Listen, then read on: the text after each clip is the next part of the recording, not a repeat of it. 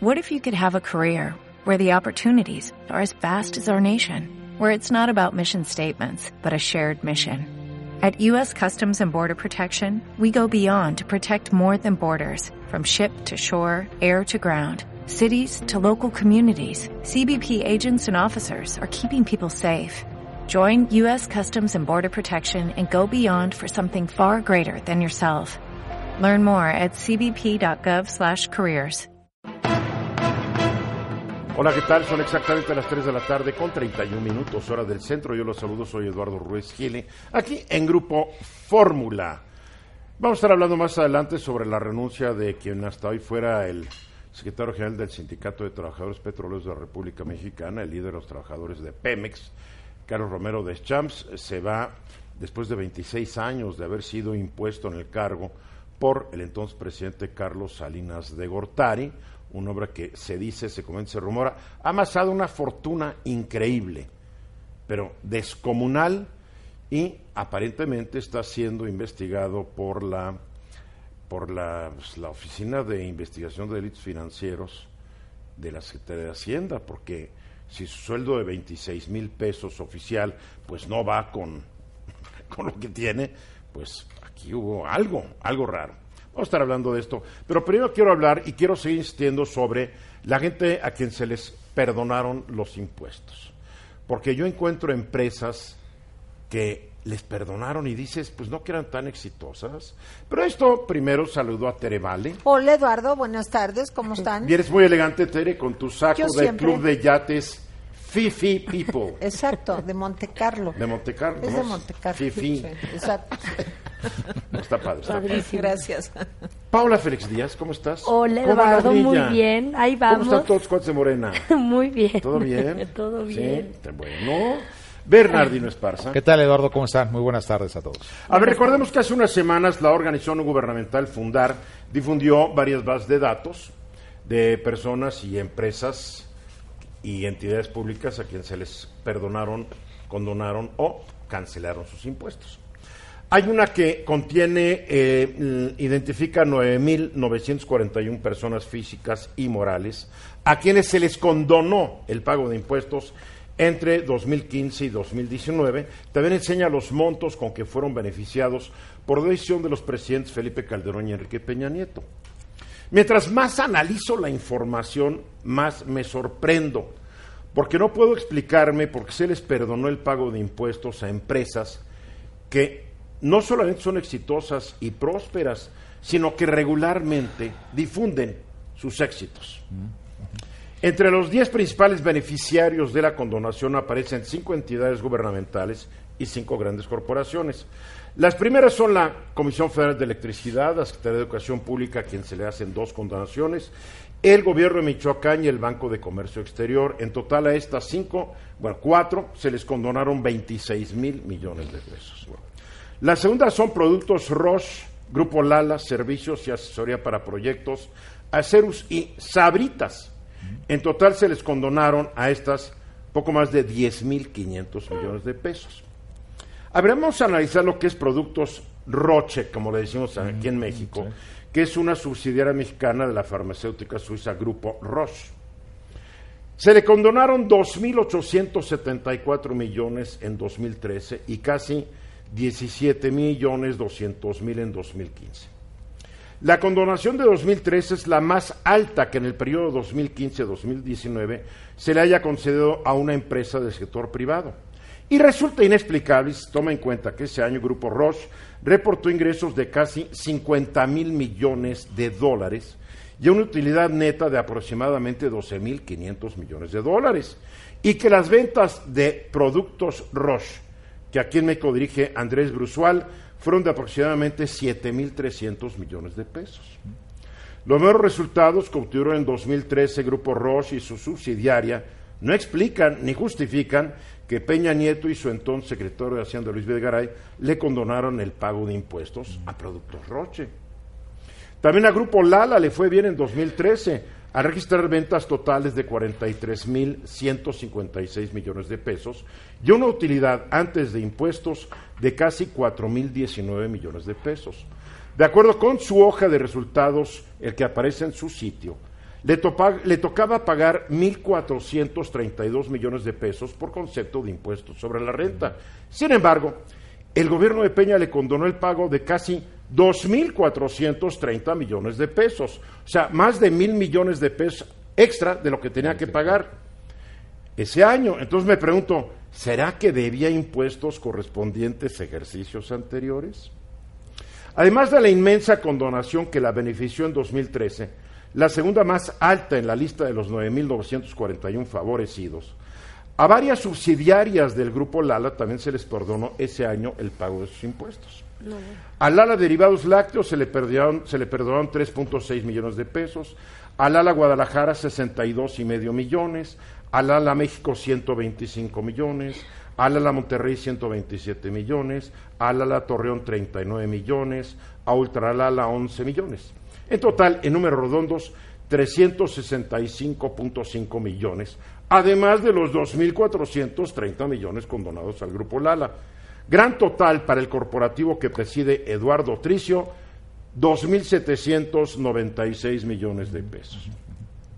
Yo creo que tal vez hay razones bien fundadas para que les hayan perdonado los impuestos. No lo sé. Pero creo que las empresas incluidas en estas bases de datos tienen una obligación a su público, a sus clientes, de explicar por qué se les condonaron impuestos cuando de acuerdo a sus propias cuentas habían ganado una gran cantidad de dinero Millonaria. millonaria. Entonces digo, a ver, ¿por qué se les perdona? No lo sé, lo ignoro. Solo sé que yo cuando voy y compro un producto de ellos, pues estoy pagando una lana impuesto. que, supuest- que supuestamente de la utilidad que obtienen de mí, pues le van a pagar un impuesto al público, ¿no? ah, Y que además van a repercutir, le van a trasladar el, el impuesto sobre y el IVA, si es que graba al fisco, etcétera.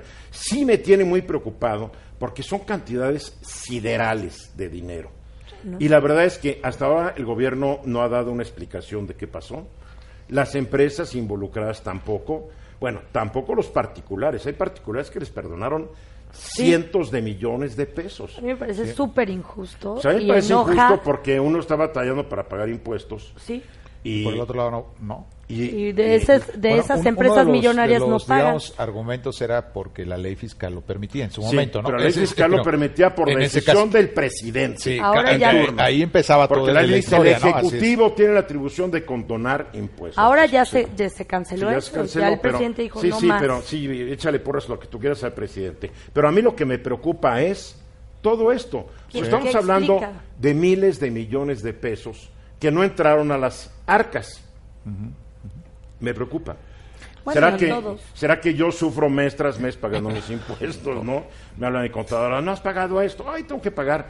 Porque yo he pasado épocas de crisis en el 94. Cada vez que ha habido una crisis económica en México, llega, no te haya pasado a ti, te, como mi pyme que eres. Claro, que tienes que, muchísimas que veces. tienes que tomar una decisión, ¿pago la nómina o, le pago pago al fisco? impuestos. Y acabas Sí, pagando claro. la nómina y después cuando tienes que pagar al fisco, no solamente lo que le debes, lo recargo, las multas, Bueno, los pero cargos. ahora si haces eso, pues puedes, este, y si alguien compró una factura, pues uno no sabe de las personas que, aunque- si eres una empresa chiquita, pues ni modo que le pidas a las Bueno, personas. pero ese es otro este, tema, ya sé sí. que es otro tema. Ahorita Sí. yo quiero ir a los impuestos No debe de perdonados haber o exención de impuestos. Deberían Mira, a de- mí hace muchos años no que me de atrasé haber. mi contador en aquella época. Pero no era una- ¿Sabes qué me dijo?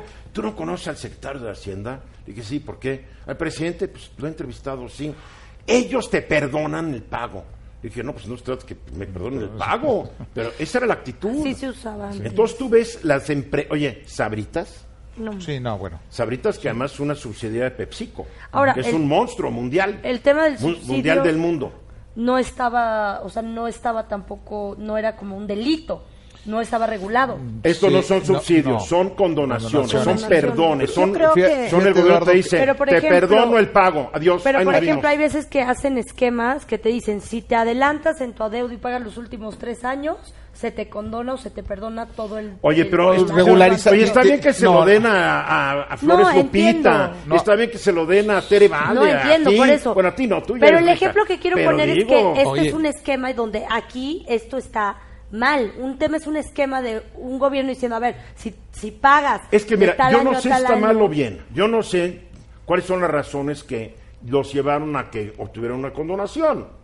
Como somos de malpensar los mexicanos, tal vez hubo una pequeña palanca por ahí. No lo Pero sé. mira, Eduardo, aquí- pero creo que deben explicarnos estas archiempresotas el ¿Por por, qué? qué. Son empresas, pero también está, por ejemplo, la Comisión Federal de Electricidad, ¿no? En el caso de la Secretaría de, Sí. Educación Pública. o sea, Ah, sí, no. Bueno, es también está otra parte.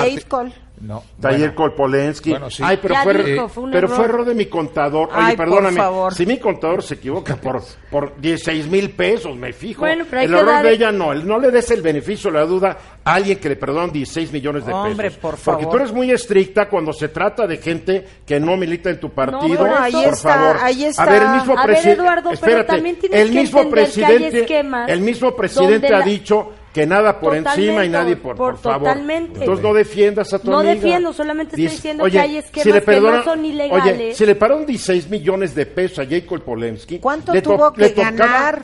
Ganó por lo menos unos 40, 50 Oye, millones de pesos padre ese año. O- Pero qué bueno o ser de izquierda, defensor del pueblo. Por No, favor. no, mira, no. de- mira, así como le dije a Tere que no cambie el tema, no lo cambies tú. No, No, pero no, yo te voy a decir pero- una cosa. Aquí es que necesitamos que todos nos expliquen, en una explicación idiota de que, ay, fue un error de mi contador. No, no, no, pero- señor. yo creo que no debe de haber exención de impuestos para Claro nadie. no. Pero Tan mal estuvo que hace rato estaba Punto. presumiendo Paola cuando le convenía. Bueno, es que el actual presidente ya obtuvo que se prohíba. Ajá. Sí. pero la gente que lo aprovechó fue Por porque eso. era un favor pero presidencial. no era no era un, un Era un acto de fa- corrupción o eh, sea lo que me digo es no estaba no estaba Ay, aunque bueno. Claro, sea hacer, hacer, hacer licitaciones chuecas tampoco era un acto de corrupción. 15 minutos faltan para. El artículo 39 de la Constitución de los Estados Unidos mexicanos dice, la soberanía nacional reside esencial y originalmente en el pueblo. Todo poder público dimana del pueblo y se instituye para beneficio de éste. El pueblo tiene en todo tiempo el inalienable derecho de alterar o modificar la reforma de la forma de su gobierno.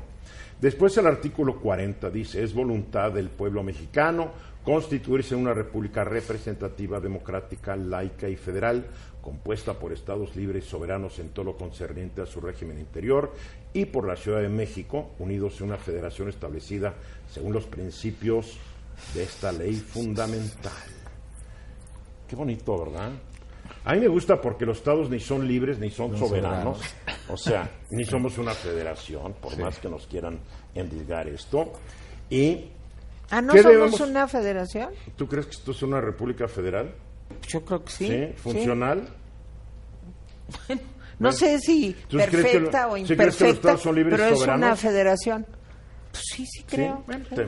Digo, hoy, hoy la ingenuidad me está llegando por ambos lados, ¿eh, Exacto. Bernardino? Ahí vamos. Híjole, no, en serio. A Oye. ver, ¿qué debemos entender el inalienable derecho de alterar o modificar la forma de su gobierno? O sea, que no se puede alterar, en, en otras palabras. Es decir, si el ciudadano sí lo tiene, pero hay reglas específicas para hacerlo. Pero la ¿qué es forma, la forma de gobier- gobierno? La forma de gobierno, en este caso, como lo dice el 40 y lo acabas de leer, constitucional, es democrático, representativo y federal. Son tres principios importantísimos. Esta es nuestra forma de gobierno. Nuestra forma de gobierno. Caso que quisiéramos cambiar nuestra forma, como por ejemplo a Tele le gustaría que fuéramos monárquicos. Un monárquico. Exacto, un- sí. Y yo también estoy de acuerdo. Eh, Sí, podríamos Esa serlo, sería o sea, la forma de eh, gobierno. Será tu forma de O sea, gobierno. la forma de gobierno es que si eres una república federal, una república central, Pero puede o ser una también- monarquía Una- constitucional. parlamentaria, ¿no? Sí, como ya hay actualmente en, en Europa, muchas de ellas, en uno de los casos es España, por ejemplo.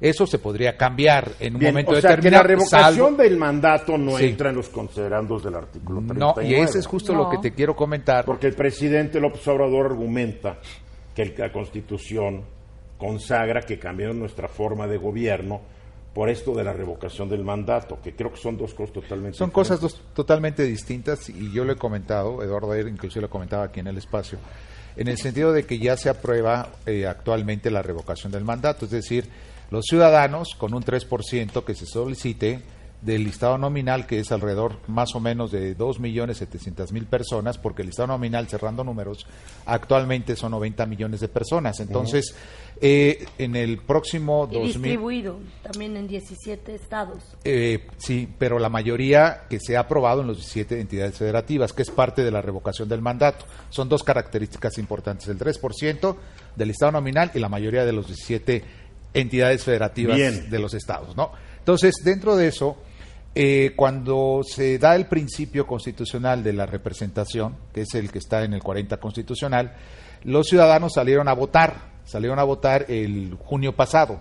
Con Julio. base- en junio. El primero de julio, ¿no? primero de julio, perdona, del 2018, salen a votar y ellos están votando por una forma de gobierno, justamente representativa, es decir, bueno, yo votas- voté, yo voté como todos por un presidente de seis años. Sí. Bueno, no de seis años, de cinco años con sí, diez hasta meses. octubre Así del es. 2024, ¿no? Que es una reforma del A eso 2014. salimos a votar el Esa es, esa es la representación que tú tienes. Representas también, te representan los senadores y diputados, mayoría y minorías, ¿no? Sí, Todos sí, salieron sí. a votar y la mayoría pues ganó en este caso el Con reglas claras. muy claras, muy específicas. Es más, la convocatoria que publican el INE y todas las autoridades es para elegir un presidente que empezará el Constitucional. 1 de diciembre de 2018 y concluirá el 31 o 30 de octubre, de 2024. 2024. Quizás. Bien. Eso es. Ese es el principio de la representación. Bien. Entonces, hoy actualmente se hace esta reforma constitucional diciendo que eh, se va a convocar a los ciudadanos, ¿no?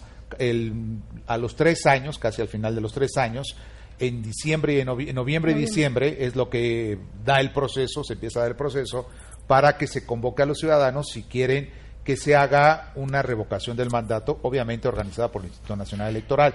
Esos tres posteriores eh, eh, 2000, 2020. Ya me estoy- Sí, ya me estoy es que eso es lo que hay, ¿Cómo- es la de revocación A del ver, pero mandato. entonces la revocación del a ver, mandato El aplica para el presidente actual que Sí. fue electo para un Entra periodo de seis años. Sí, Espérate. no, pero entra en el presidente en el actual fue electo 2021. para un periodo Periodo de de cinco seis- años con Exacto. diez meses. Cinco años, seis años. Y ¿Y se nada aplica? en la convocatoria para su elección decía que No. habría el presidente electo No, se sujetaría a no. una revocación de No, mandato. Exacto. nada, nada, ley. nada. O sea, Exacto. o sea, que esta ley podría ser impugnada por anticonstitucional porque Podría, está en su yendo momento determinado, en podría contra, ser, sí, en contra de lo que fue la convocatoria para la elección de Elección de 2018. A ver, ¿puedo, ¿puedo Sí. dar una pequeña opinión? Sí. Este, mira, yo creo que la revocación de mandato, tal y como la mandó el presidente, se acotó una serie de partidos, con excepción del PAN, cosa que lo honra mucho. Es que todavía no El me PAN quedó. votó, A ver, tres a ver, espérate. Es que no, todavía no me quedó claro ver, en qué quedó. Ahí A te ver, va, ahí te a va. ver, porque Bueno. Bernardino Bueno, sí, no me a ver. dijo. Una cosa que no se quería era que coincidiera la votación de la revocación de mandato con las elecciones intermedias legislativas. porque ya era como plan Porque con eso maña, ¿no? ya, Ya. era bueno Ya era plan con verdaderamente, maña, ya. ¿verdad? Ya Bueno, era plan con maña, ahora, sí. ¿qué pasó? Eso se modificó hasta Qué bueno. donde entiendo. También que el 3% del padrón electoral sea listado nominal. del listado nominal, perdón, distintos. sí, sea necesario para poder convocar a este asunto. ¿Quién convoca? El INE. El INE. El INE, Pero déjame El nada INE. más decir. No, ver, nomás déjame ella. acabar.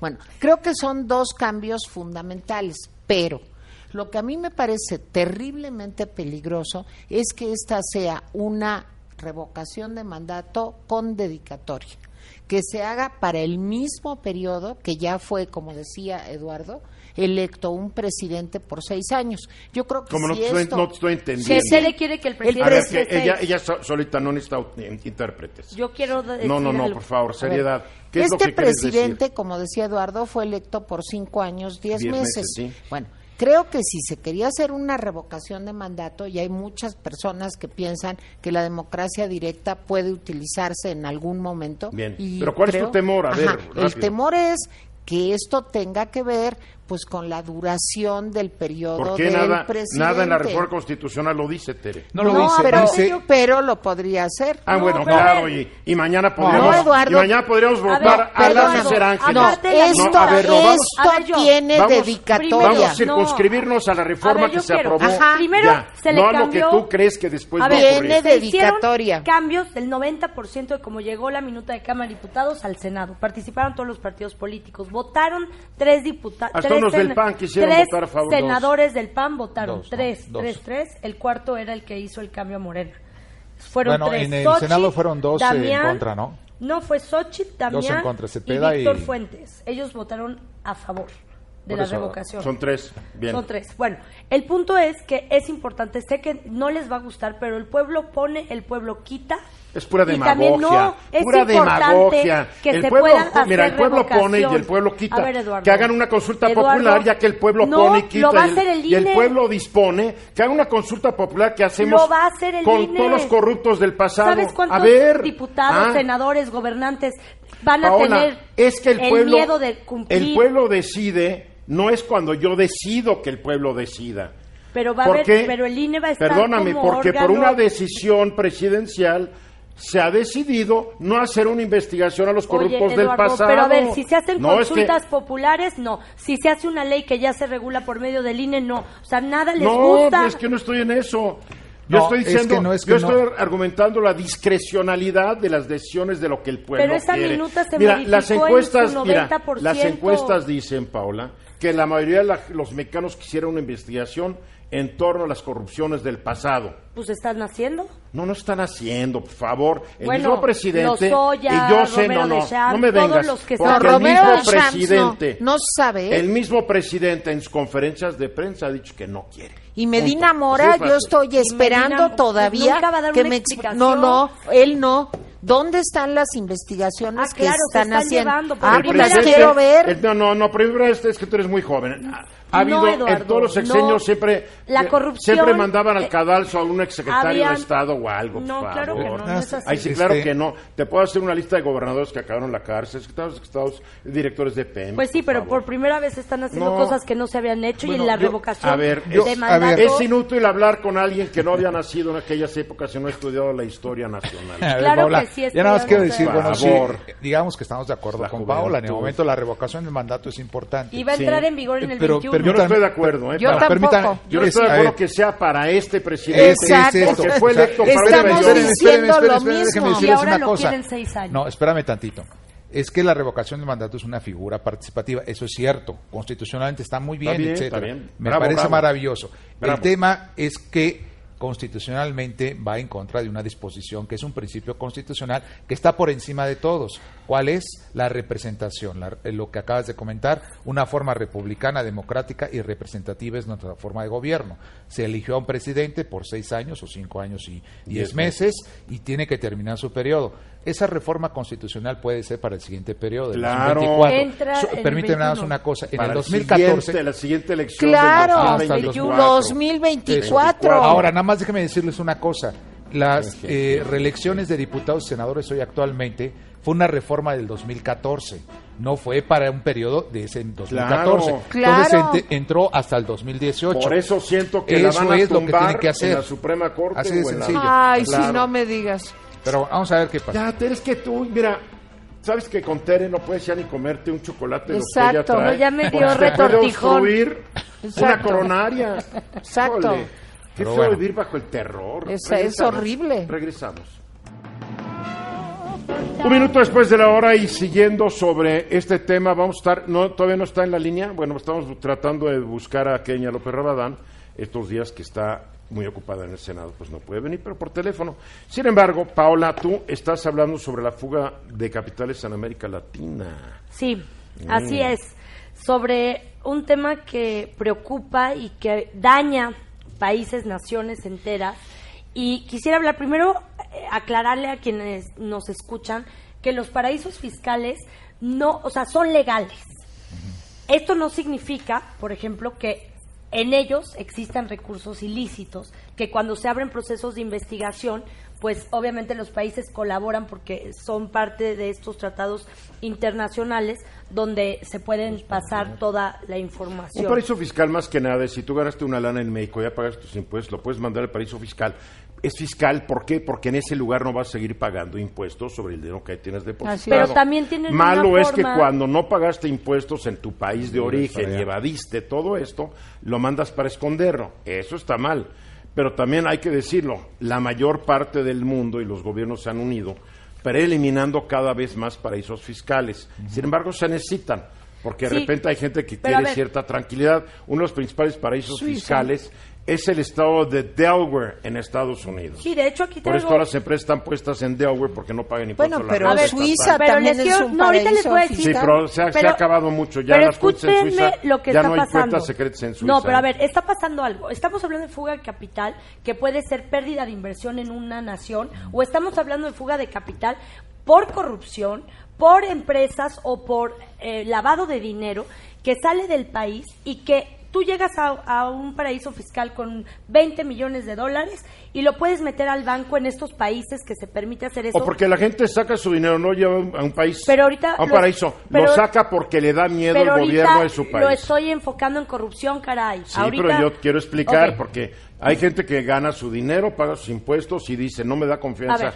el gobierno de mi país, Quiero sea el país que sea, y saca su dinero. Quiero platicarles por qué me impresionó este tema. ¿Por Porque ayer hubo un foro que se llamó Common Action Forum, que tuvo eh, eh, presencia en el Museo de eh, Tolerancia, Museo de Tolerancia, donde estuvo un jurista argentino que habló de toda la economía eh, eh, mundial y el contexto y lo que tiene que ver con delitos transnacionales que tienen que ver con lavado de dinero y esta fuga de capitales dentro de la nación y los conceptos universales que él manejó para decir que es un daño a la humanidad este tipo de, de delito porque No, no es un delito. Lavado de dinero Ah, lavado de dinero. lavado sí, de pero dinero. mandar Por tu eso, dinero a otro país, no, pero estoy muy en claro. un contexto de corrupción, o sea, Bien. estoy en un, te- en un tema de lavado de dinero. Bien. Es Ocho- ilícito, ¿no? Ilícito. Sí, lavar dinero es Ocho ilícito. de las principales economías latinoamericanas, Argentina, Brasil, Chile, México, Perú, Colombia, Uruguay y Venezuela, acumulan desde 1980 activos financieros en el exterior por aproximadamente 2 billones de dólares. Esto lo reveló la especialista en fuga de capitales Magdalena Rúa. Ahora, te digo por qué se ha ido ese dinero.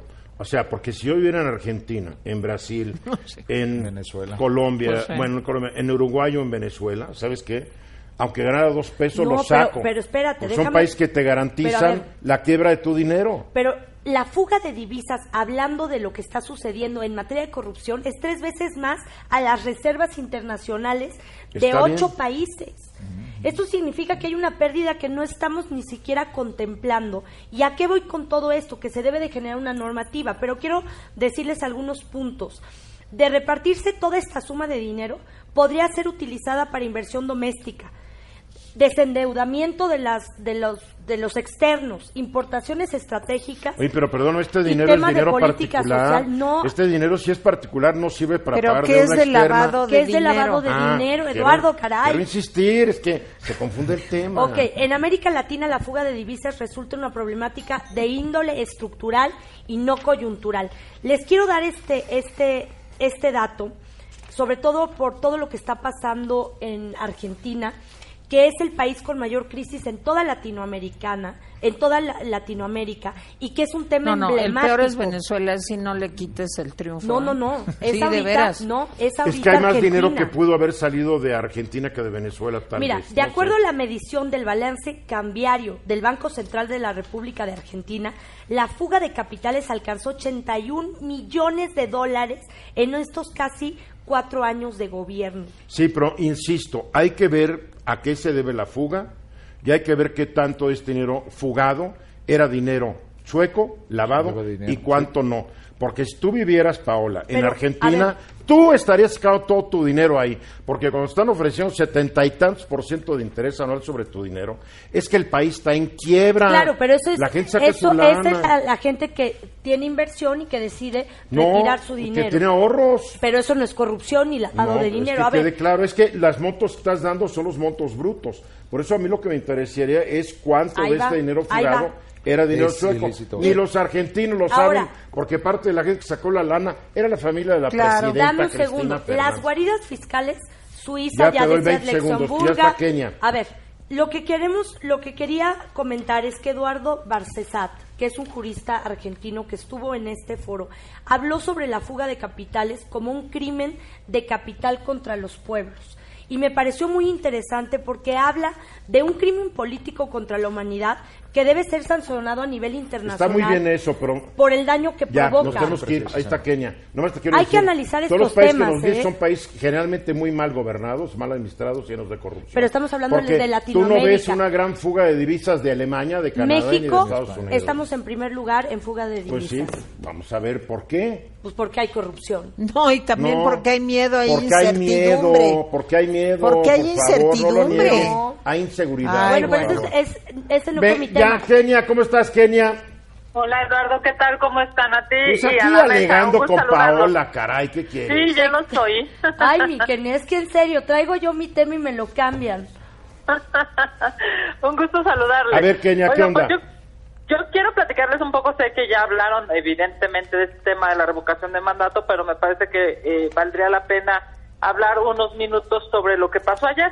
Es eh, claro, pues que había una posición del partido oficial, del partido de Morena, para que este tema transitara. Sí es cierto que hubo varias modificaciones, digamos, ya no se va a hacer el día de la elección en el 21, sino Qué va bueno. a ser al siguiente año el 22 y también hay que reconocer que por supuesto se digamos se abrió una ventana de negociación para que consiguieran las dos terceras partes como ustedes saben eh, votaron la mayoría de los grupos parlamentarios el partido eh, Acción Nacional dijo no no no lo había dicho desde un principio en esta lógica de no vamos a acompañarlo, no porque la figura sea mala, tengo que decirte que la figura me parece extraordinaria, es un instrumento de participación ciudadana, pues qué mejor que los ciudadanos podamos participar. Lo que pasa es que desde un principio se dijo es abrir la puerta a la reelección, abrir la puerta a una caja de Pandora que puede ser verdaderamente lastimosa y bueno, pues uno de los ejemplos más claros que nosotros argumentamos el día de ayer es lo que pasó en Baja California. No obstante, la ley dice una cosa, Así es. este pues eh, se manipuló una consulta, en fin, ¿no? Este se terminó Terrible. teniendo una posición, exacto, una posición distinta a lo que dice la ley. Aquí lo que hubieran Este, hecho los senadores Nacional, era, era, lo hubieran hecho que la revocación del mandato era efectiva después de la elección del 2024, porque el presidente no actual fue este electo gobierno. para cinco años Claro. y diez meses y no para una revocación que después se quiera ir o lo queramos ir. Justo esa fue, a ver, uno de los argumentos, digamos, de no acompañar es cuando tú modificas la Constitución, no eres- no tendrías que ser tú sujeto de ello, ¿no? Claro. digamos, Claro. porque es como es como pensar, oye, va a haber reelección y entonces estos diputados de ahora se van a poder reelegir. No pasó así. Acuérdate que fue a dos legislaturas después que se, se van a poder reelegir los diputados, los senadores igual. Los senadores que resolvieron la reelección no fueron beneficiados, valga la expresión, por la modificación legal, que es uno de los eh, tantos argumentos que se dieron. Pero bueno, es, eh, construyó Morena, construyó el gobierno eh, un acuerdo eh, que creo que se dieron. Bueno, pues claro que uno de los temas más importantes que seguramente no le hizo muy feliz al presidente de la República es que no fuera el mismo día de la elección, ¿no? Que no estuviera en la en la boleta, digamos. Kenia, este, ¿qué pasa oye, si qué pasa si el presidente pierde y la gente dice ya vete y él dice pues no me voy? Bueno, es que déjame decirte algo, Digo- se vuelve vinculante cuando el 40% de la gente vota. O sea, no, el, el problema de fondo yo creo que no es el 3% de eh, los que la pidan, ¿no?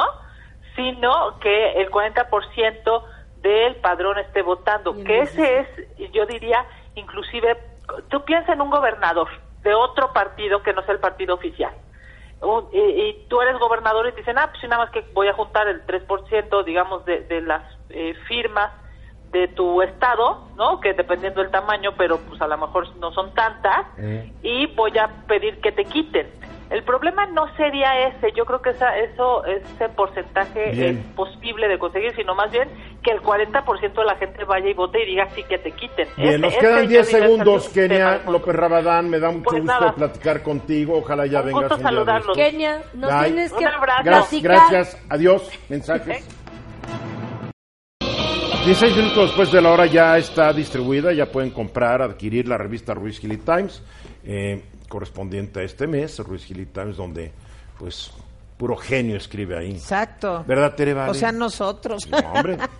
La portada del número actual es un tema que ya nos va a empezar a ocupar mucho, Ya, que es la discusión del presupuesto 2020, porque ya están por aprobar la ley de ingresos. Entonces, hay de, la ley de ingresos, Es la una aprueban. gran portada. Después ¿eh? viene el presupuesto, ya está una super portada, si la ven, gracias al genio de Louis. Entonces ven ustedes una bolsa con una llave, pero salen gotitas y todo el mundo con su cubeta esperando que le toque algo. ¿no? Entonces aquí puedes ver académicos, pobres, ricos, universitarios, amas de casa, militares, de todo, buscando su gotita de, de- de presupuesto, ¿no? Aquí, a ver, ¿quiénes están? Eh, está escribiendo, porque estoy tratando de invitar que cada mes un gobernador escriba sobre lo que, se- sobre lo que él quiera, ¿no? Entonces, en este número, en el número pasado escribió Miguel Barbosa, el gobernador de Puebla, en este escribe Alejandro Tello, que es el gobernador de Zacatecas. Y es muy interesante porque él escribe sobre la importancia que debe tener la investigación y por qué los gobiernos deben invertir en ciencia, tecnología e innovación. claro. Y, y- y Alejandro conoce el tema porque él fue el presidente, cuando fue senador, fue presidente de la Comisión de Ciencia y Tecnología. Es un hombre que viene a la iniciativa privada y entiende muy bien estos asuntos. Y han Y creado es un una ciudad. fundamental. En Zacatecas hay un lugar que se llama Quantum Ciudad del Conocimiento, en donde están invirtiendo para que la gente investigue, etcétera, etcétera. No está bien.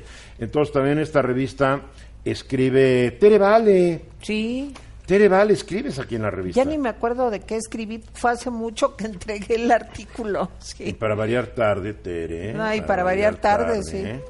Ándale, Ah, bueno, Bernardino, pero- ¿eh? pero yo- Síguele. pero- escribiste sobre, no me, no me acuerdo qué, si no te acuerdas, mira, sin lugar para los débiles. Ese es mi artículo. Hablas sobre redes sociales, etcétera, Sí. etcétera, donde hay que tener valor para estar dentro de ellas. Twitter, En especialmente. Twitter. Paola lugar. también escribió, ¿de qué escribiste? Sí, desarrollo social, cómo está el contexto global, que estamos de la patada.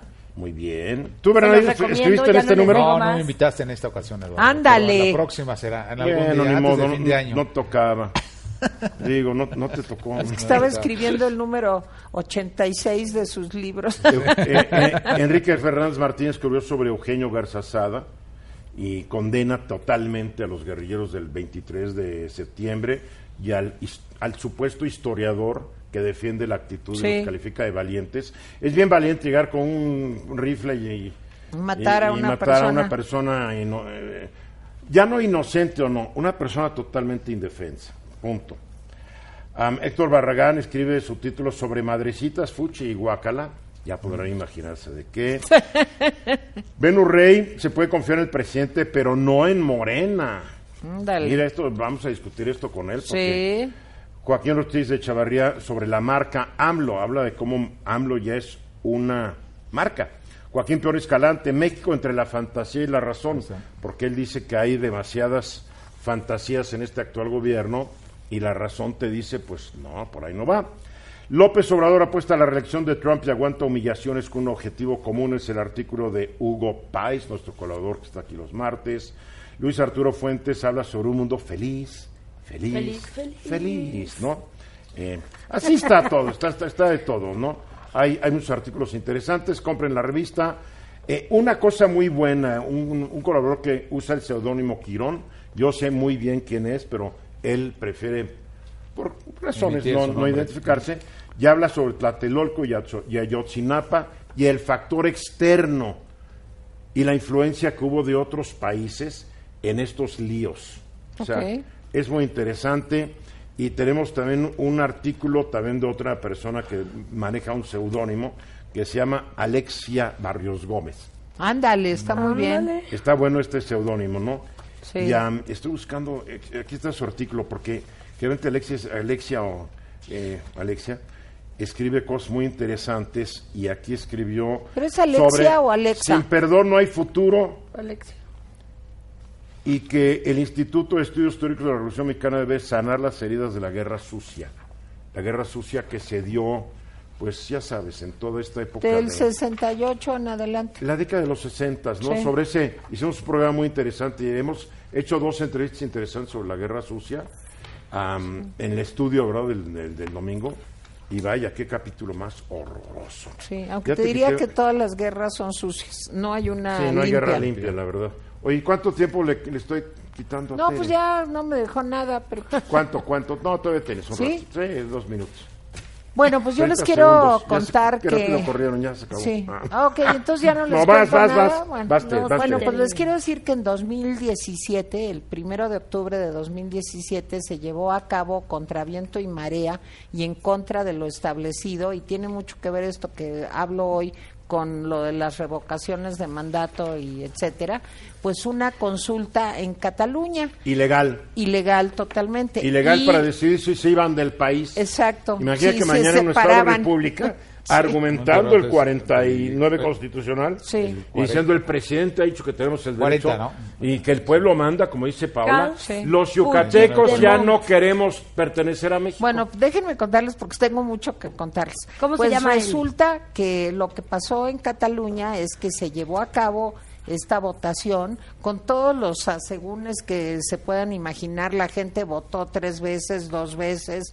Llegaron los mozos de escuadra, que es como la policía, pero como estatal. estaban apalabrados con la Generalitat, como que hagan de cuenta como con el gobernador, entonces no defendieron bien que no se instalaran las urnas, no había contabilidad de las urnas, o sea, un desastre. o y sea, todo como, se hizo fue como lo que acaban de ¿a qué hacer en Baja California. Exacto. ¿Pero a qué se debió todo esto? O sea, el que contexto. querían separarse de España. No quieren o sea, ser parte son de España. separatistas o independentistas. Pero el pueblo tiene la razón siempre, ¿verdad, Ajá, Paula? Y esto No, no, no, pasó pero- el Ah, primero, esto pasó ver, el que primero de de octubre de 2017. Sí. Hace tres días Con el Tribunal Charles Supremo, que es como la Suprema Corte de Justicia de la Nación, bueno, condenó a 13 años de cárcel, entre 13 y Y 9 nueve. años de cárcel, pues a todos los que estuvieron involucrados en este asunto. Incluido el señor Charles Puigdemont, que está re- es- exilado fuera. en, en, en Bélgica. sí. Pero ahora las autoridades de Bélgica, que siempre son bastante afines a los separatismos, ya dijeron que no van a dar, el- no van a recibir la orden de regreso de este señor, ¿cómo se dice? De repatriación. hasta que no lo traduzcan de extra no no, sí extradición, Extradición. o repatriación este que no lo van a hacer hasta que no se traduzca perfectamente al eh, belga este la ¿Al información flamenco pero bueno o al Flamenco. francés? Porque ya sabes que yo creo que es al idiomas. francés y Bueno, al flamenco, también- no lo sé. Pero bueno, lo que les quiero decir es que esto dio origen pues a una de las revueltas más terribles que se están viviendo en Cataluña. Porque Cataluña es un, una generalitat eh, en donde Un está estado, ¿no? un es estado, un pues, estado. en donde está dividida la población a la mitad. Ya pasó en el o sea, Brexit. la mitad son, in- pero es otra cosa. O sea, aquí Pero la está mitad. inspirada en eso. No, Pues ha, ha sucedido, sucedió en el Brexit y yo siento que este tipo No, de movimientos se van a estar no, no tiene nada que ver con el Brexit, Paula. Tiene que ver con el, el independentismo de Escocia, por ejemplo. Sí, pero con el Brexit no. independencia El Brexit es lado, otra sí. cosa. Pues Entonces, es Reino este, Unido separándose de la Unión Europea. sí, pero es distinto a que se fracture un país, a que se, a que dejes de pertenecer A a, un una económico. organización y a un bloque económico. Aquí es un- aquí estás de cuenta que Yucatán dice voy a ser independiente, ¿sí? Y no quiero ser mexicano, quiero ser yucateco, ¿sí? Eso es O más o menos el ¿no? asunto. O El Chiapas. Porque Chiapas no sí. es parte de los estados originales. Chi- Chiapas Claro. era parte de Centroamérica. O Quintana Roo. Y México lo invadió y le impuso un plebiscito que fue el primer gran fraude electoral de la historia de. Sí, bueno.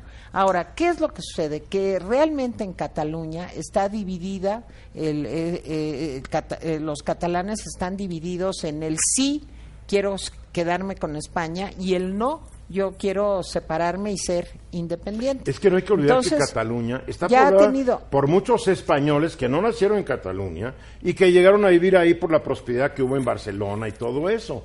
Entonces no todos son no todos son catalanes. No, pero aparte hay Imagínate. muchos catalanes que no están de acuerdo con el independentismo.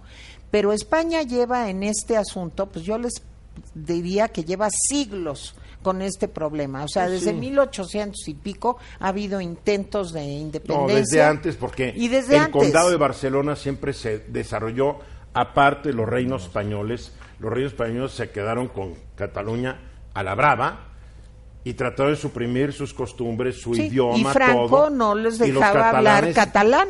Los O catalanes sea, son otra nación, hay yo que me sí, yo me acuerdo de Joan Manuel Serrat cuando grabó un disco en catalán aquí en México, pues que fue así como qué maravilla porque la dictadura de Franco no lo permitía.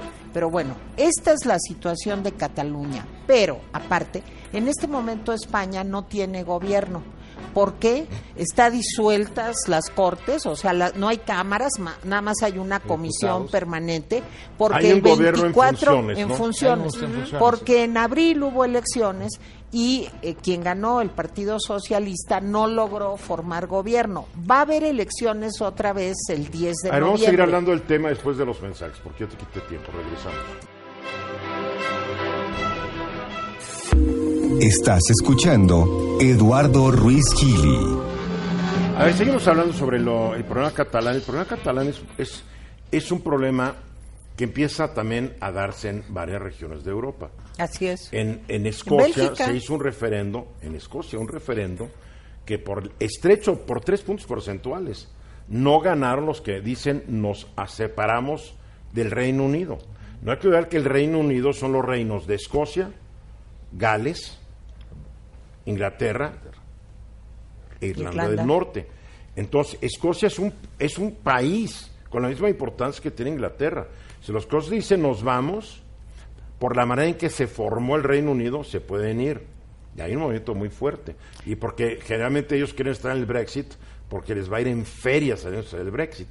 A, a los demás, No, a los escoceses les va a ir muy mal. Claro. En España siempre hemos visto estos brotes de los catalanes y de otras los vascos. provincias, los vascos. Pues ahí está ETA, de eso se En trataba Francia ETA. están los bretones y otros que dicen que se quieren independizar. En Italia ha habido un movimiento muy fuerte de los lombardos, la gente que vive En en. Milán y toda esa parte que es la parte más próspera, que dice, ¿para qué queremos estar pobres como los demás italianos? Nos queremos separar. Es- son movimientos que están dando. Bueno, pero déjenme platicarles un poco del contexto político. Hay dos partidos en Cataluña que son muy importantes. Uno es Esquerra Republicana, todos son independentistas estos dos, y el otro partido es Junts per Catalunya. Son los dos partidos independentistas más grandotes. Pero el presidente del Partido Socialista Obrero Español, el presidente El PSOE este, del PSOE, Sánchez, Pedro Sánchez, pues les quiero decir que no pudo hacer gobierno porque la vez pasada, cuando logró hacer gobierno, tuvo que unirse con Junts per Catalunya y con Esquerra Republicana. Y los otros partidos le dijeron, oye, tú eres un vendido, tú eres independentista también, no te puedes coaligar con ellos. A ver, que la gente ¿Sí? entienda un poco la historia, porque hubo una elección y como ningún partido español obtuvo una mayoría clara, se tienen que hacer coaliciones. Sí, porque es un para poder sistema gobernar y tener mayoría en el Parlamento. Entonces Pedrito Sánchez se Sí, va una con, vez- con los que quieren dividir a España. Sí, y y, entonces- tampoco pudo formar gobierno. Y ta- bueno, y le va fatal en eso. Entonces ahora el No partido, tomar el eh, cargo todavía. eh, eh, Pedro Sánchez es de No, no ha izquierda. podido formar gobierno. Como no ha- puede formar gobierno, se convoca a nuevas elecciones. Trató de, bueno, más bien trató a, mieda- a medias de ligarse con Ciudadanos, que es un partido de centro derecha, con el Partido Popular, que es un partido de derecha, y con Vox, que es una amenaza ultraderechista, casi franquista, que es un nuevo partido que entra en el escenario político. Para aprovechar toda la tormenta. Trata de coaligarse con Sí. Podemos, con Unidas Podemos, que es un partido de izquierda extrema, y con un nuevo partido que se llama Más País. O sea, Podemos se divide, como siempre, las izquierdas, ya saben, y por un lado queda Unidas Podemos y por el otro queda Más País, ¿sí? De Íñigo Errejón. Bueno, todo este de- toda esta diversidad de partidos y todo está luchando por ganar las elecciones del 10 de noviembre. ¿Que van a Mientras ser las pasa terceras elecciones en cuántos años? ¿En no, las cuartas, La las cuarta, cuartas, ¿verdad? sí. Ahora, les voy a decir una país. cosa. El problema es que todos los partidos están ahorita tratando de ver cómo consiguen más votos a partir de lo que está pasando en Cataluña, que es muy grave, porque en Cataluña hay disturbios, 155 detenidos. Tú estudiaste allá, Sí, Bernardino, yo nada más en, quiero en quiero decir España. algo que ya dijeron mucho, pero no en lo particular, en la sentencia que se le da a estas personas, Personas. ¿no? a estos eh, personajes de la política ya, del gobierno catalán. Una de ellas, ya lo dijiste, es, el delito de, de- de Sedición.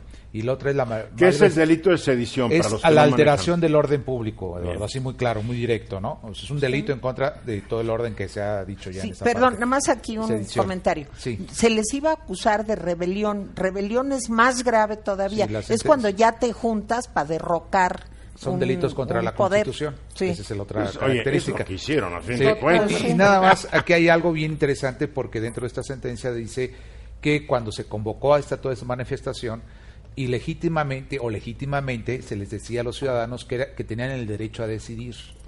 Pero ese derecho a decidir era un sueño, dice inclusive la sentencia, ¿no?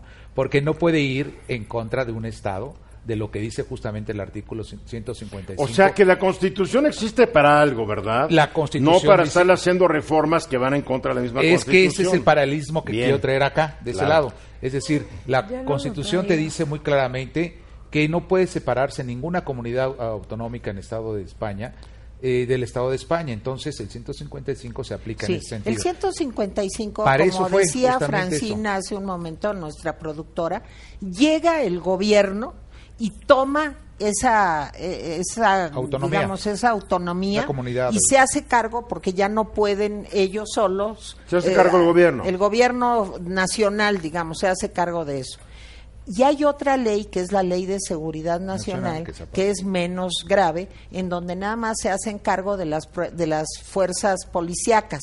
Pero lo que sí quiero eh, Pero con el fin de poner comentarles, sí, todo es con el fin de poner orden, pero cada partido jala agua para su molino, Claro. como O sea, en la todas las O sea elecciones. que la unidad de España les vale gorro, lo que les, les importa No. es ganar una elección. No, yo tampoco diría eso que les Pues vale digo. gorro, porque hay una mitad de No los veo muy partidos- preocupados. No, mira, Unidos. Unidas Podemos ha coqueteado un poco con los independentistas.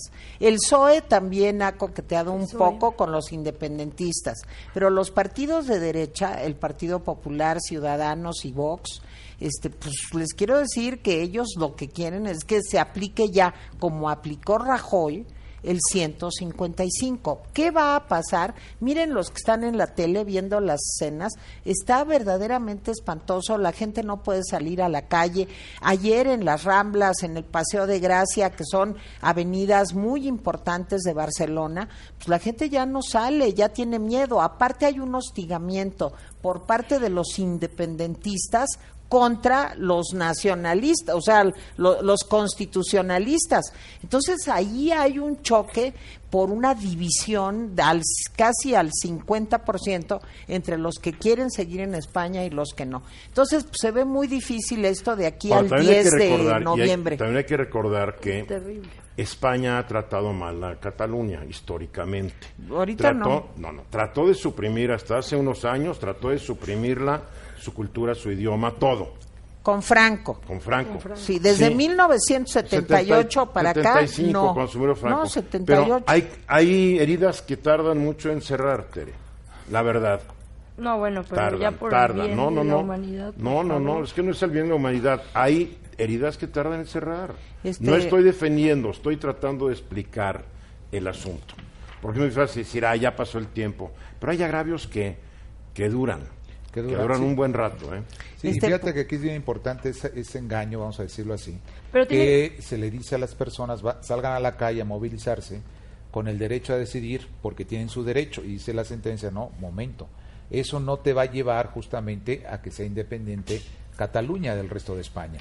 Ese es el elemento creo que fundamental. Sí, pero también te voy a Eh, decir en- algo. en- pero en se el tiene- ámbito- Pero te voy a decir algo, Bernardino. Pero- Han salido ahorita en. Barcelona, perso- perdóname, personas encapuchadas a hacer desmanes, a romper es como cosas. Ay, como como aquí. México. A ver, Pues, debe pero de allá, pero allá sí los detienen, allá sí Allá los castigan. fuerza, ¿no? Hay- no, hay O sea, un protocolo eso, para tratar entonces no hay muertos, pero hay un protocolo. Por eso, pero aquí lo que Aquí queda no. es reconciliación política, social. No, no hay modo, que las no hay modo, no hay tiene modo. que existir, sino que van a estar. Es eh, que Por todo- eso, cuando yo digo que hay agravios históricos, Claro, por eso digo. no es de, no es de que Mira, ya pasó es- el tiempo, pero se tiene que agravios. reconciliar. Es que tanto eso, Esquerra Eduardo, como es Junts per que que Cataluña dicen es que política. tiene que haber una solución política. Ajá, nada más que Y ellos social. negocian sí y solo sí les aceptan eh, independizarse de No, pues España. cuando, cuando, Pues, cuando- ¿Cómo con- negocias cuando tu así? condición es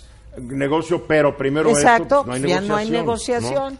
En fin. Es- y el señor Puigdemont, pues muy contento, igual de cobarde que siempre, ahí escondidito en Bélgica, y este, y pues vamos a ver legalmente qué va a pasar. también de idiota regresa, ¿no? Digo, No, pues bueno, por digo, eso salió. Ser realistas, Por él eso salió, salió, porque ¿no? vio lo que venía. Es más, pues, varios fueron con él y otros dijeron, no, no va a pasar nada y No aquí nos pasar, quedamos. sí, así es. Ajá, Pero claro. ¿sabes qué? Dejó a sus compañeros colgados. Se hubieran ido todos- todos, ¿sabes que Ellos Un hubieran momento formado ellos un gobierno fueron, ¿eh? fueron allá y Lo luego han intentado, salieron lo han intentado. Va a tener que existir Ahorita esa ya el de exteriores de la Generalitat de Cataluña ya está en viaje por toda Europa tratando de ver a los ministros de exteriores de Francia, Alemania, presión, para ¿no? convencerlos de que tiene que haber una solución para que no se cumplan las sentencias. Quieren ver. un indulto. A ver, todo el mundo que nos está escuchando decir, bueno, ¿por qué tanto tiempo hablar de, De Cataluña? Cataluña, A ver, Ajá.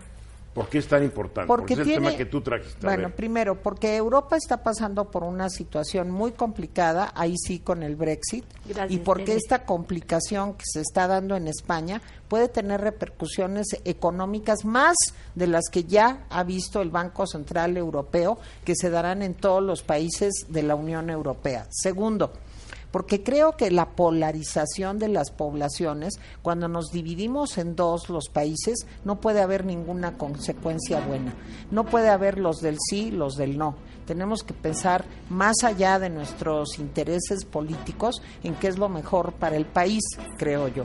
Bien. Y Cataluña está demostrando eso, que la polarización y el encono no trae nada bueno. El extremismo. La violencia. Como que si el mundo hubiera sido alguna vez diferente. Hoy estamos escuchando al gran baterista de jazz Jim Krupa. Murió el 16 de octubre de 1973 a los 64 años de edad. Es uno de los más famosos e influyentes percusionistas que ha dado el mundo del jazz. Así es. ¿no? Jim Krupa. Y sus grabaciones son espectaculares, ¿no? En Sí. Spotify yo creo que se puede No, en oír Spotify hay todo. todo. Ya. Todo es está ya. Bien, vamos a Washington. En la ciudad de Washington está nuestro querido amigo Luis Miguel González, que está, pues está viendo un evento interesante del Fondo Monetario Internacional, está asistiendo a él y nos tiene, pues lo último de este evento. ¿Qué pasó, Luis Miguel? Buenas tardes. Hola, buenas tardes, ¿cómo están?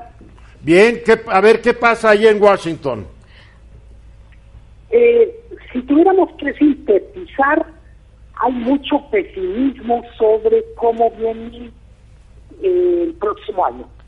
Y tiene que ver fundamentalmente con que identifican las guerras comerciales o las escaramuzas comerciales como el, literalmente el factor que le cambió el rostro a la economía del mundo. Había mucho optimismo hace dos años, incluso la economía de Estados Unidos estaba creciendo mucho comparado consigo, consigo misma, no con China. Pero desde que empezaron las guerras comerciales todo se empezó a descomponer. Entonces el pronóstico para 2020 pues básicamente es pesimista. Eh, como sé que a mucha gente de tu programa, probablemente la parte macroeconómica no le interese tanto, hay dos o tres temas que me, me parece que vale la pena. Uno tiene que ver con, hay muchas mesas de discusión sobre eh, qué hacer para empezar a incorporar en las políticas económicas lo que se conoce como trabajo no remunerado. El trabajo de mujeres en casa, el trabajo de mucha gente que no cobra dinero y dice la gente del fondo en particular eh, estaba una persona era su directora del banco del, de la organización internacional del trabajo dice mientras no resolvamos el papel que tiene el trabajo no pagado en la economía no estamos haciendo ni buena economía ni estamos construyendo sociedades más justas me parece que es uno de los temas para mí más relevantes. Eh, si lo queremos ver en forma casi caricatura, es como si el Fondo Monetario estuviera tratando de mostrar su lado más humano en un contexto en donde la economía, eh, tal y como la conocemos, pues ya no está dando los resultados que se supone que tendría que dar. Ahora, dime una cosa. Todo esto no tiene que venir como sorpresa para la gente del Fondo Monetario Internacional, ¿no? Ya estaba muy cantado y muy anunciado que el mundo estaba entrando en esta crisis. Absolutamente. Eh, creo que han postergado todos los organismos multilaterales que tienen como principal financiador Estados Unidos, pues todos postergaron hasta cuando pusieron la bronca con Trump. Eh, lo que pasa es que ya ahora sí es como hablar del traje nuevo del emperador. O sea, ya, ya es inevitable tener que decir, pues resulta que nuestro principal socio, nuestro principal accionista, es parte del problema de la compañía. Ahora, los del Fondo Monetario Internacional, los del Banco Mundial, pues también tienen que, tienen que como que empezar a aceptar un poco la culpa de ellos mismos de haber impuesto esquemas económicos que en un momento dado, lejos de ayudar, desayudaron a muchas economías. O sea, ellos recomendaron cosas que se veían muy sensatas, pero en un momento dado los gobiernos de diferentes países del mundo eh, se las tomaron demasiado en serio. El Fondo Monetario, el Banco Mundial decían ya no hay que dar subsidios al campo, etcétera, etcétera. Y pues no resultó el esquema, el famoso consenso de Washington, ¿no? Sí, a ver, tienes razón, Eduardo, que para completar lo que dices tú, resulta que los alumnos más aplicados del fondo están teniendo crecimiento mediocre y la gente que se fue por otra escuela, que es básicamente Asia, pues resultó que son los exitosos. Sí, porque Asia no le hizo caso al, consenso de Washington, que era Fondo Monetario, Banco Mundial y la tesoría estadounidense. Totalmente. Y resulta que todos los rebeldes, empezando por China, Corea del Sur, a últimas fechas la India, pues son los que están creciendo de 5% para arriba. Claro. Y los que nos portamos, entre comillas, bien, estamos atrapados en eso que se llama crecimiento mediocre. Los que aplicamos las medidas totalmente neoliberales de este consenso nos está yendo mal y los que aplicaron las que les convenían y no todas les está yendo bien. Sí, eh, en ese sentido muy interesante, digamos que hay, hay una parte de esta reunión donde el fondo trata de ser fiel a sí mismo, a su historia, mm. pero hay otra parte que yo diría es tan autocrítico como si lo organizara la 4T. Pues qué bueno que haya más autocrítica en estos eventos, ¿no? A ver, sí, y, y en ese sentido uno tiene acceso a conversaciones, a paneles que, pues francamente, son un lujo en el por la calidad de la gente en términos de experiencia, por la influencia que tienen. A mí me, me parece que una de las cosas más interesantes que está pasando en el mundo tiene que ver con el mercado laboral. Hablamos mucho de robotización, automatización, pero también eh, debemos hablar de temas de toda la vida. Decía la, la señora esta del, de la Organización Internacional del Trabajo, decía eh, lo que hemos encontrado y nos negamos a verlo como una cosa tan contundente es la inequidad en el mercado laboral empieza en la casa. No, en fin, no van a acabar, no van a acabar con sus temas. tareas domésticas. Luis Miguel, podríamos seguir hablando horas, pero el tiempo ya sabes cómo es. ¿Cuándo regresas? Hasta el domingo. Bueno, espero verte aquí el próximo miércoles eh, el martes, ¿no? miércoles, miércoles, Para que hablemos largo y tendido de esta reunión que creo que es muy importante. Gracias. Un abrazo fuerte a todos. Bye. Luis González, director editorial del periódico El Economista. Y vámonos a Hermosillo, Sonora. Ya está nuestro experto en, en, en, todo el asunto de economía digital, eh, mi querido Marco Antonio Paz Pellat. ¿Cómo estás? Muy bien, Eduardo. Qué gusto saludarlos. El día de hoy les quiero hablar sobre la economía de las nuevas energías. Hemos platicado que hay una gran transición en el mundo para dejar de depender de las, eh, digamos, energías basadas en fósiles, en el carbono, para empezar a depender de energías totalmente renovables. Mucho tiene que ver con esta nueva conciencia sobre la sobre la explotación de los recursos naturales y su impacto en el cambio climático. Esto se va a dar una transición muy acelerada en los próximos años, en las próximas décadas, y se piensa que en el 2050 va a haber la transición total. Mientras ahorita eh, dos terceras partes de la energía proviene de energías fósiles, en el 2050 se piensa que dos terceras partes van a venir de energías renovables sin carbono. De ese tamaño es lo que vamos a vivir en los próximos 31 años. Algo muy importante es que la energía que más va a crecer es la energía solar. Actualmente eh, genera el 2% de los que se consume electricidad en el mundo y en el 2050 va a ser el 50%, 50% de ese tamaño estamos hablando. Las energías hidroeléctricas y la nuclear se van a mantener en modestos crecimientos. Se van a invertir, Eduardo, de aquí al 2050 13.3 billones de dólares, según un informe que acaba de publicar Bloomberg, que es muy interesante, y básicamente el 77% de esta inversión va a ir a energías renovables. Así que vamos a tener afortunadamente un mundo más verde. Ya Inglaterra este año está empezando a equilibrar el consumo de energías fósiles con las energías renovables que no dependen del carbono y eso se piensa que en Estados Unidos todavía va a tardar un par de décadas más. Así que venimos a un nuevo mundo basado fundamentalmente en la electricidad, pero la electricidad producida por, eh, eh, digamos, eh, recursos no fósiles. Pues vamos a ver si las grandes petroleras del mundo dejan que demos este paso, porque como ahora ya se descubrieron que hay más yacimientos petroleros de los que la gente se imaginaba, vamos a ver el, cambio tecnológico los va a alcanzar porque no solamente está haciendo más limpia lo que se produzca con este tipo de energías, también está haciendo más barata, Eduardo. Por eso está desplazando, por ejemplo, la energía nuclear. Se está abaratando principalmente con el tema de las baterías de litio, de una forma tremenda este, el costo y el almacenamiento. Bueno, pues se ganó el premio Nobel de Química, el de las baterías de litio, Marco. Así es, así es. En México somos líder en producción, tenemos recursos suficientes de litio, se está haciendo una inversión muy fuerte, por ejemplo, en el estado de Sonora de más de 20 mil millones de dólares para explotar el litio, así que podría ser México una potencia en materia de litio. Está bien, digo, para hacer muchas baterías de litio. Así es, ese es el futuro.